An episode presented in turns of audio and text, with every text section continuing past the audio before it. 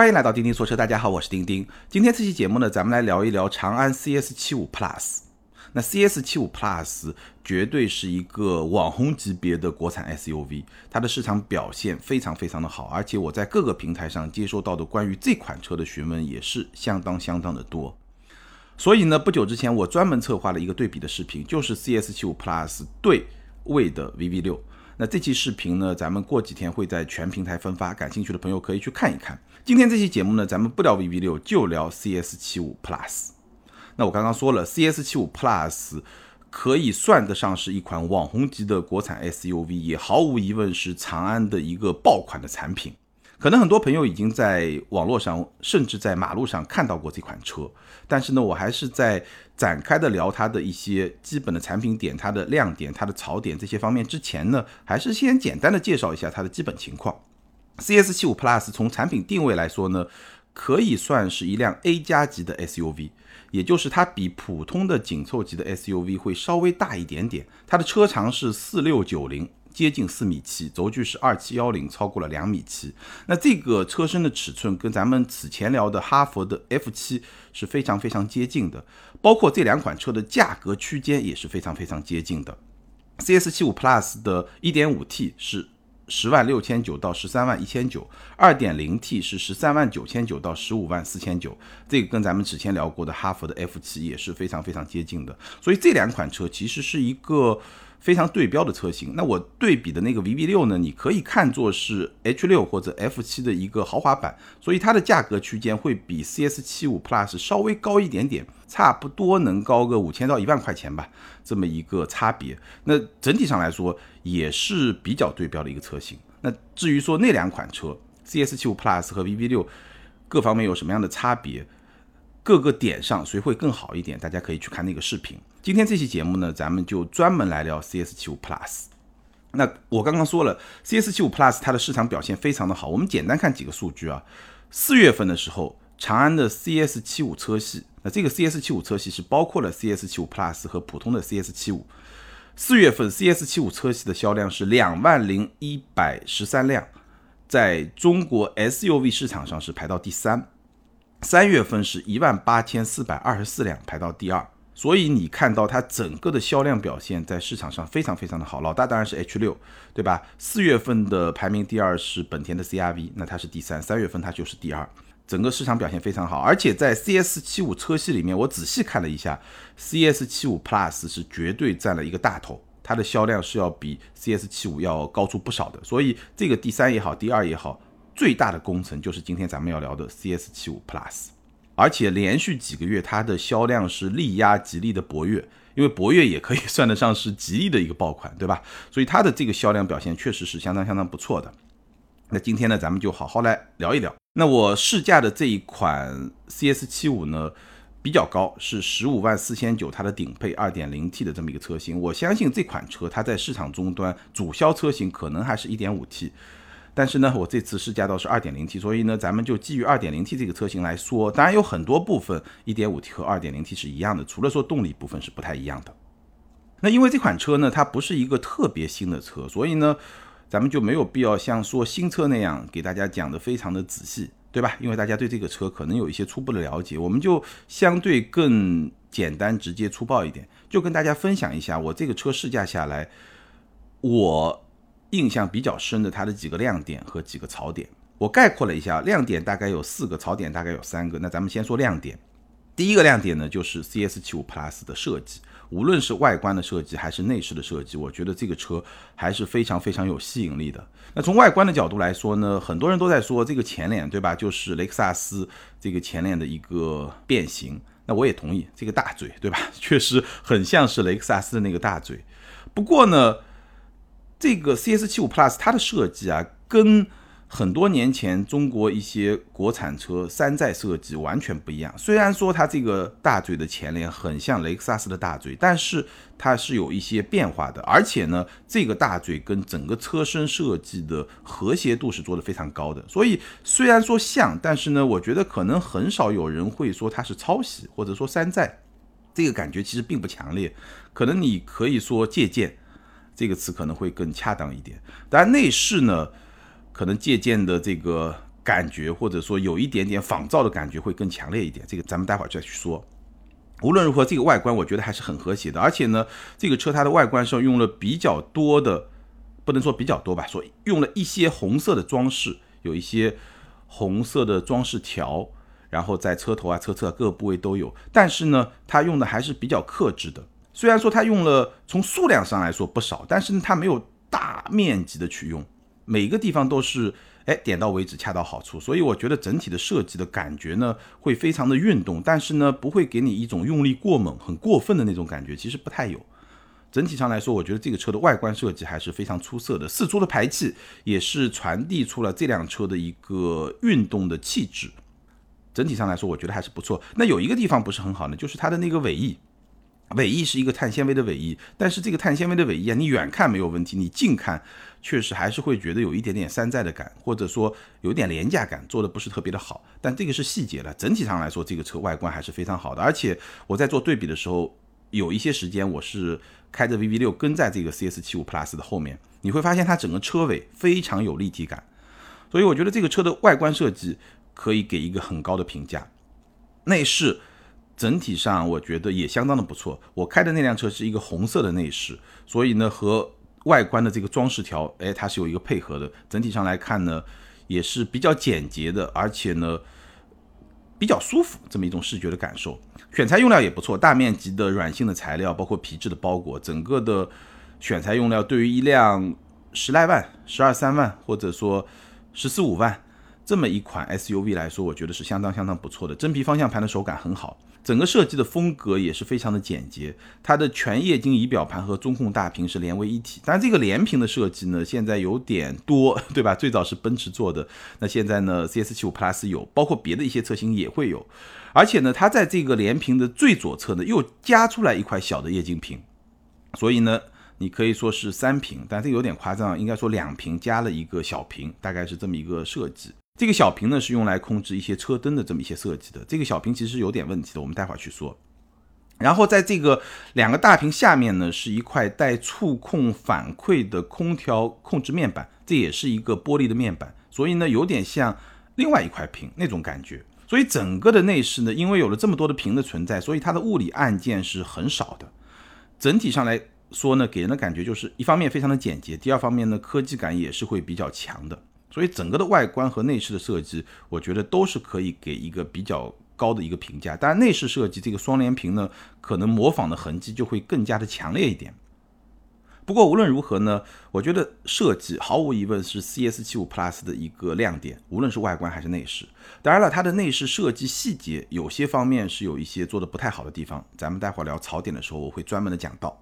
那第二个亮点是什么呢？就这辆车的空间的表现。它叫 Plus，它的空间的表现也确实是不错的，对于一款紧凑级 SUV 来说是比较好的，所以我们把它定义为是一个 A 加级的 SUV。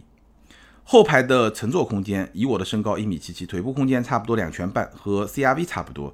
头部空间呢比较一般，大概一到两指之间吧。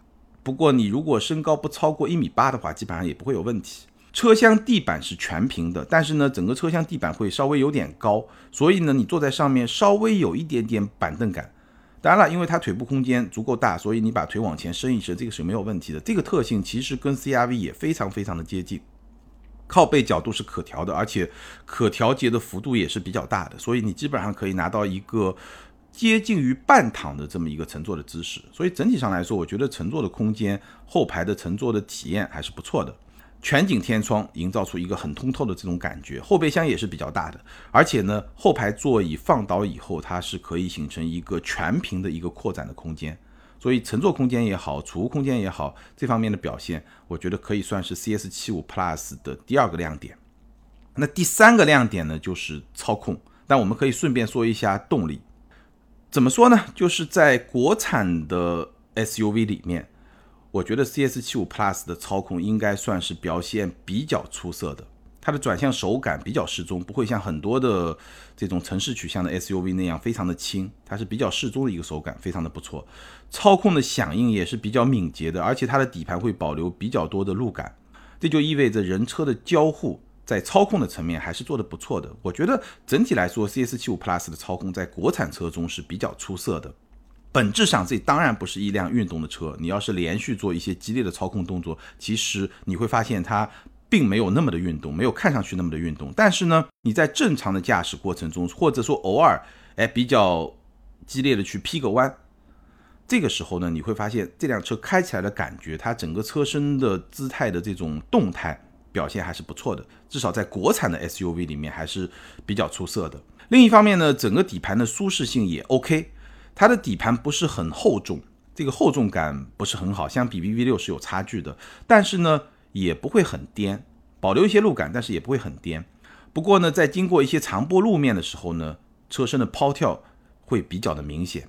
整体上来说呢，我觉得还是一个比较平衡的一个底盘的调教，相对来说操控的表现会更好一点点，至少从这种驾驶的感觉上来说会更好一点点。所以这款车我觉得开起来还是挺舒服的，而且我也是挺愿意去开这辆车的。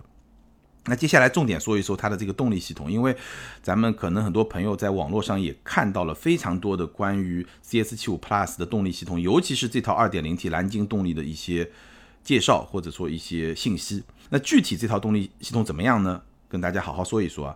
其实我觉得这套动力系统，我虽然放在亮点这个层面上来说呢，但是好像它并没有像操控那样给我一个比较好的一个印象，或者说没有那么好。2.0T 加爱信 8AT 的这个变速箱，233马力，我对它的评价呢是略有失望。但这个失望呢，不是说它不好，而是说它和我想象的不太一样。具体给大家解释一下，这套动力呢，如果用一个词来形容它的表现的话，我会说它是比较温和的。怎么说呢？平顺有余，激情不足，大概是这么一套动力。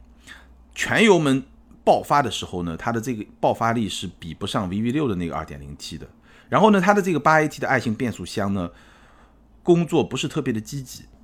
它降档不是很积极，这个可以理解，对吧？一个比较偏舒适的、偏平顺的这么一个调教，降档不是很积极，可以理解。但是它升档也不是很积极，这个是有点出乎意料之外的。所以这辆车你开的时候呢，你会发现它的发动机的转速会长时间保持在差不多两千转左右，一千八到两千转这么一个转速水平，它不会很积极的去升档，去进一步的降低了转速。然后呢，如果你去比较。大力的给一脚油门呢，它降档的速度也不是很快，它整个变速箱确实很平顺，但是呢，会让你感觉工作不是特别的积极，所以整体上来说，我觉得这个调教是比较偏保守的。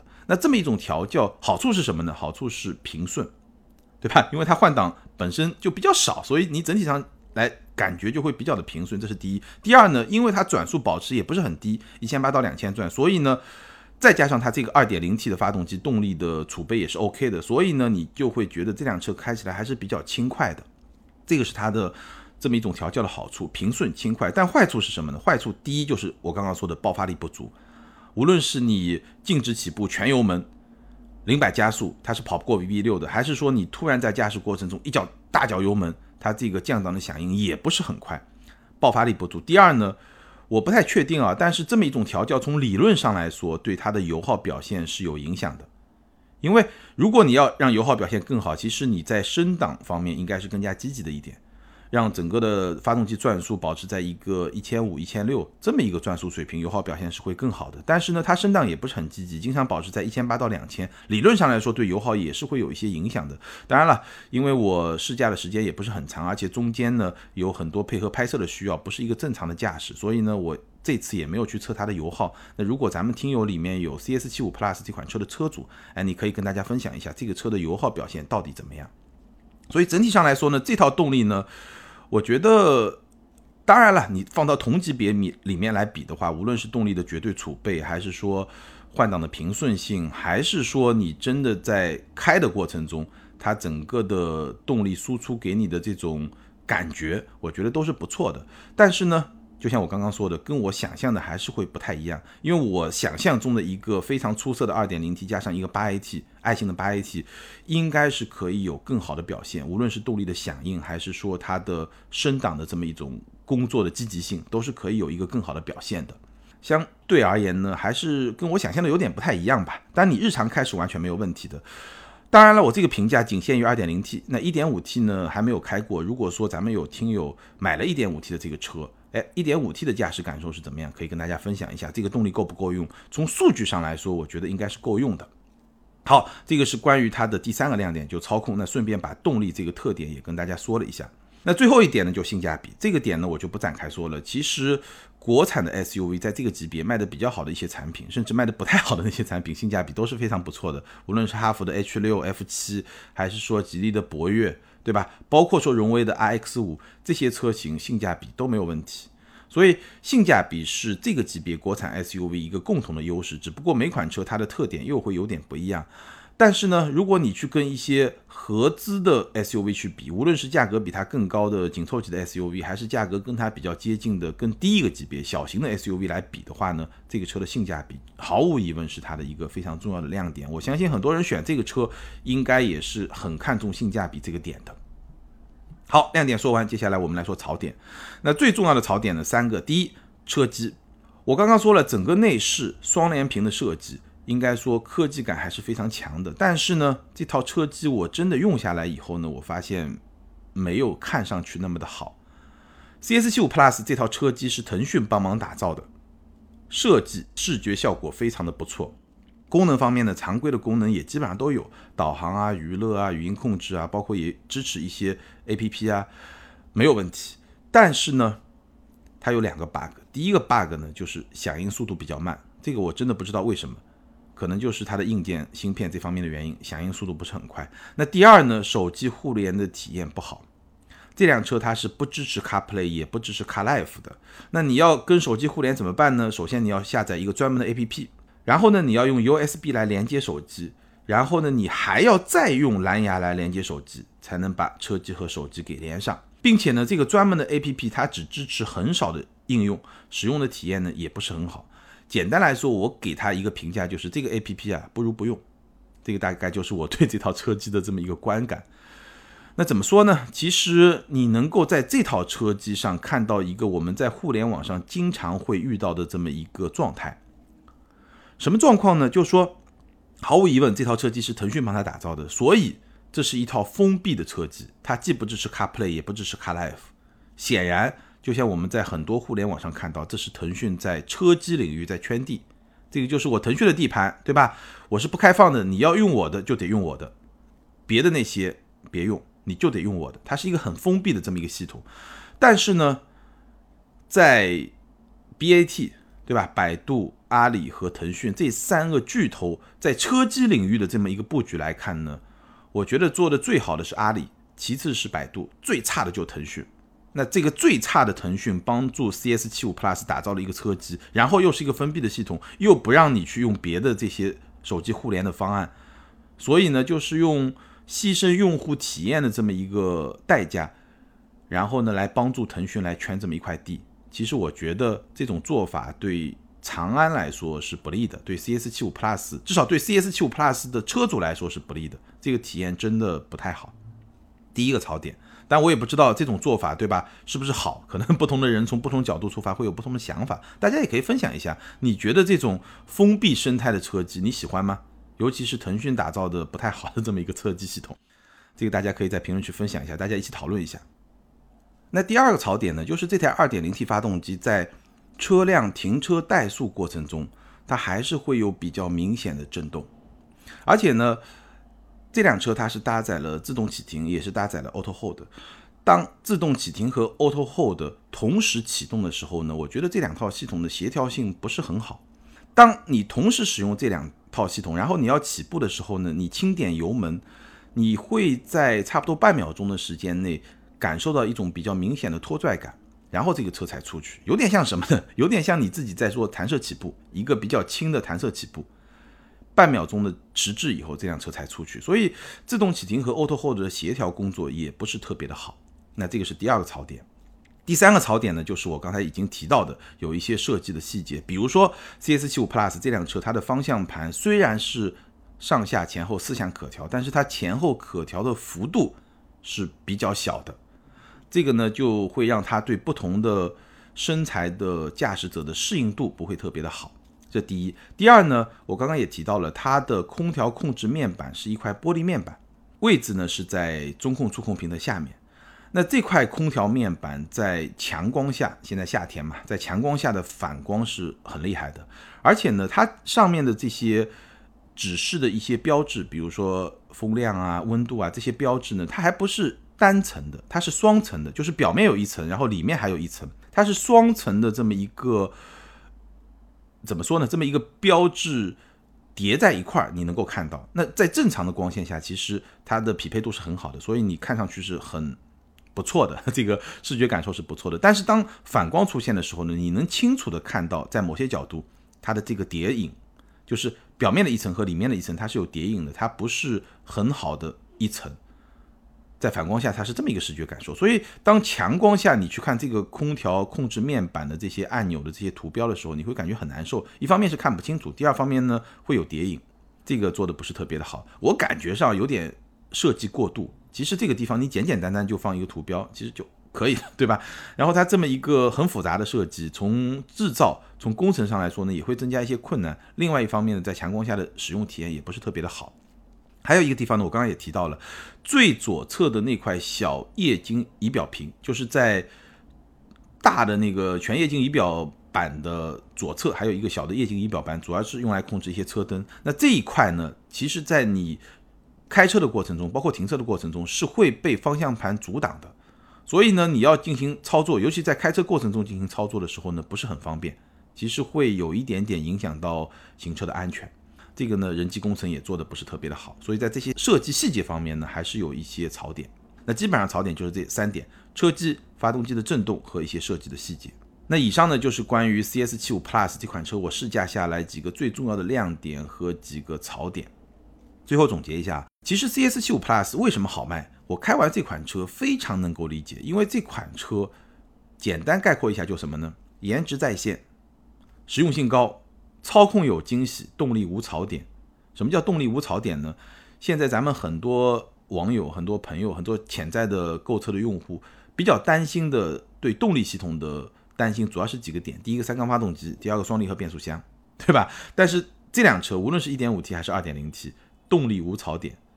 都是 AT 的变速箱，六 AT 或者八 AT，然后呢，一点五 T、二点零 T 都是四缸的发动机，所以动力无槽点。然后呢，这个车性价比也不错，所以呢，颜值在线，实用性高，操控有惊喜，动力无槽点，性价比还不错。那这些点毫无疑问就已经能够支撑起 CS 七五 Plus 能够卖的比较好的这么一些最重要的一些原因。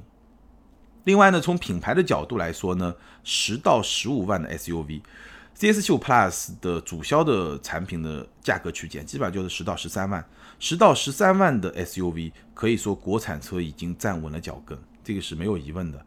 当然，这个顶配车型十五万，对吧？十五万或者十五万更上的这些产品，其实从品牌力的角度来说，中国品牌还在努力，还没有站稳脚跟。但是十到十三万这么一个大号的紧凑型的 SUV，这个很符合。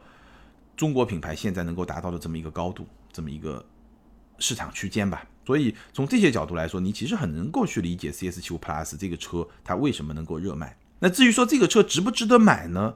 我觉得还是那句老话，看你到底在乎什么。我刚刚把它的亮点、把它的槽点都跟你好好的分享了，你觉得是不是能够满足你的需求，适合你的需求？你可以自己去分析一下。简单来说呢，你如果把它跟一些国产车，跟哈弗的 F 七啊，跟吉利的博越啊，跟荣威的 RX 五这些车去比呢，我可以说是各有特色。那有些车咱们聊过，像 F 七，对吧？有些车呢，咱们以后有机会也会去聊。那你关键是看哪辆车你会更喜欢一点，他们从产品力啊各方面的特点啊，包括颜值这些方面来看。那如果说把这辆车跟同等价位的合资品牌，基本上你只能买到小型的 SUV，像缤智啊，对吧？像探歌的一些低配车型啊。或者像逍客啊，你只能跟这些车去比。那如果或者 C H R 这些车去比，对吧？如果跟这些合资品牌的小型 S U V，或者说合资品牌的一个入门级的紧凑型的 S U V，跟这些车型去比的话呢，那它的优势首先级别更高，对吧？车身更大，空间也更大，然后呢，性价比这些方面也有优势，甚至它的动力也会更好一点。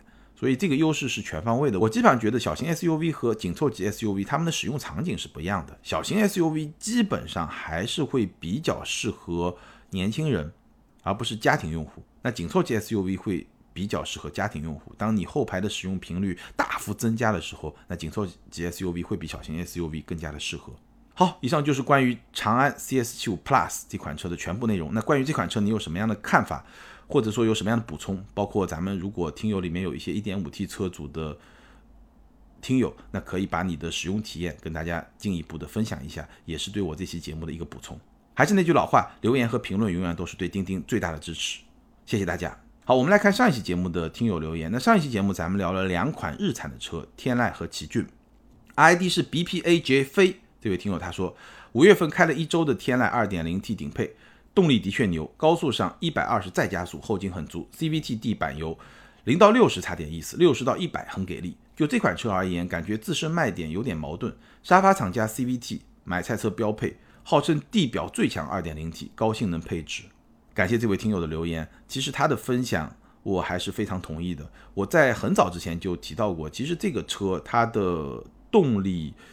这么一个匹配吧，确实有点让人不太习惯。一个 2.0T 很强的动力，配上了一个 CVT，配上了一个沙发。那其实这么一种类型的车型，在美国市场，在北美市场还是比较有市场的。因为我们想象一下，或者说回忆一下，我们回忆一下传统的美国车给人的感觉就是什么？大排量、大动力，但是非常舒适，像沙发一样、像船一样的那种车，这个就是美国车。所以呢，我觉得这么一个特质可能。在传统的北美市场是会比较合适，但是在中国市场，中国的消费者其实对动力没有那么高的要求，然后呢，又会觉得你这么一个大的动力和你这么一个非常偏舒适性的这么一个调教，好像又不太的匹配，这个确实会有这么一种印象吧。